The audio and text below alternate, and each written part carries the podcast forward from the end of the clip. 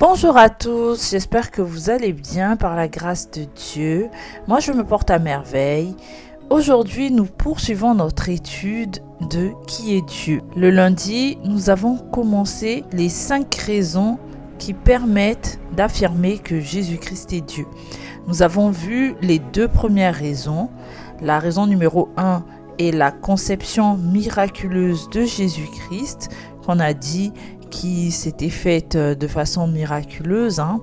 le Saint-Esprit qui a couvert Marie, la mère de Jésus. Ensuite, nous avons vu que Jésus est Dieu parce que tout simplement, l'annonce de la naissance de Jésus, de la vie de Jésus, s'est faite par plusieurs prophéties dans les temps anciens. Plusieurs prophètes ont annoncé la venue de Jésus-Christ. Et donc, étant donné qu'il y a eu beaucoup de prophètes dans la Bible, nous avons juste fait un comparatif et nous avons vu que, étant donné que sa naissance a été annoncée dans les Écritures, que sa venue a été annoncée dans les Écritures par les prophètes, alors que aucun autre prophète n'a été annoncé dans les Écritures, alors tout simplement ça veut dire que Jésus a non seulement une place importante dans la vie du chrétien, mais également qu'il ne peut être que Dieu.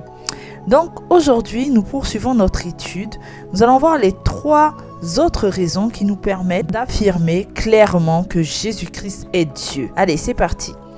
Donc troisième raison qui nous permet de, dire que Jésus-Christ est Dieu, c'est que la Bible en fait nous démontre par plusieurs versets que l'existence de Jésus remonte avant sa naissance. Donc on a dit tout à l'heure dans Michée 5.2 que de toi sortira pour moi celui qui dominera sur Israël et dont l'origine remonte aux temps anciens, au jour de l'éternité.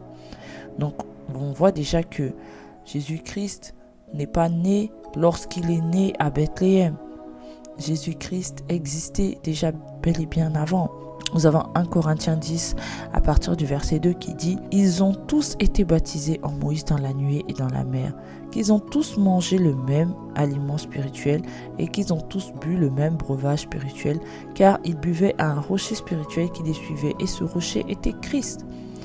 Donc, dans, dans ce passage, on voit que l'apôtre Paul nous fait comprendre que lorsque le peuple d'Israël était dans le désert, lorsque le peuple d'Israël était en train d'aller vers Canaan, ils étaient dans la présence de Christ. Christ était déjà là. On nous dit ils buvaient à un rocher spirituel qui les suivait. Donc Christ existait déjà spirituellement et il les suivait. Donc quel est ce prophète ou quelle est cette personne qui peut exister depuis longtemps et qui suit des gens si ce n'est Dieu. Amen. Même pour terminer cette euh, troisième partie, dans Jean 8, 57, lorsque Jésus est en controverse avec euh, les pharisiens, il est écrit, les juifs lui dirent, tu n'as pas encore 50 ans et tu as vu Abraham. Jésus leur dit, en vérité, en vérité, je vous le dis, avant qu'Abraham fût, je suis. Donc quand il dit avant qu'Abraham fût, je suis, ça veut dire j'existais avant Abraham, déjà premièrement. Et deuxièmement, je suis. Donc je suis celui qui suis. Et quand vous lisez la suite de l'histoire, vous verrez que les pharisiens ont tenté de le lapider parce qu'il s'est fait appeler par le nom de Dieu. Et le nom de Dieu, comme on l'a dit tout à l'heure, c'est je suis. Donc quatrième raison qui nous permet de dire que Jésus-Christ est Dieu. La nature même de Jésus-Christ. Jésus-Christ est saint. Jésus-Christ est sans péché. Jésus-Christ est la lumière du monde. Jésus-Christ est la lumière du monde. Donc dans Jean 1, à partir du verset 8, on nous dit, en parlant de Jean, il n'était pas la lumière, mais il parut pour rendre témoignage à la lumière. Cette lumière était la véritable lumière qui, en venant dans le monde, éclaire tout homme. Elle était dans le monde et le monde a été fait par elle et le monde ne l'a point connue. Amen. Jésus-Christ se présente aussi comme étant la parole faite chair qui a habité parmi nous pleine de grâce et de vérité. Et nous avons contemplé sa gloire, une gloire comme la gloire du Fils unique venu du Père. Donc il n'y a aucun prophète qui s'est fait appeler Fils unique si ce n'est Jésus-Christ. Amen. Donc si Jésus est la parole, est-ce que la parole est peut être différente de quelqu'un. La parole de Dieu, c'est Dieu. Ta parole, c'est toi. Amen. Jésus était saint. Jésus n'a commis aucun péché. Amen. Hébreu 4, verset 15 nous dit, car nous n'avons pas un souverain sacrificateur qui ne puisse compatir à nos faiblesses. Au contraire, il a été tenté comme nous en toutes choses sans commettre de péché. Jésus qui se présente comme le souverain sacrificateur, qui est entré une bonne fois pour toutes dans le temple, était sans péché. Quel est cet homme qui peut ne pas avoir de péché? Jésus était 100% Dieu et 100% homme.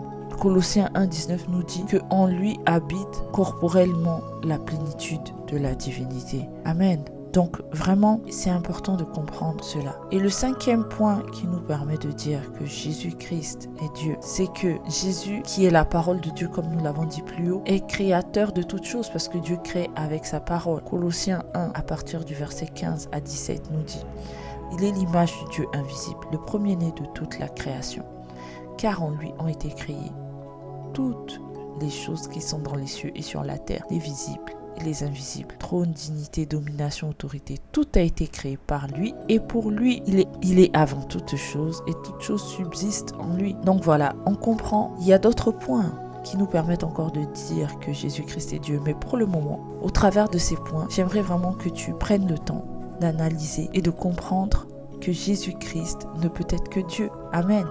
Donc, je te retrouve pour un prochain podcast où nous poursuivons notre étude de Dieu. Sois abondamment béni.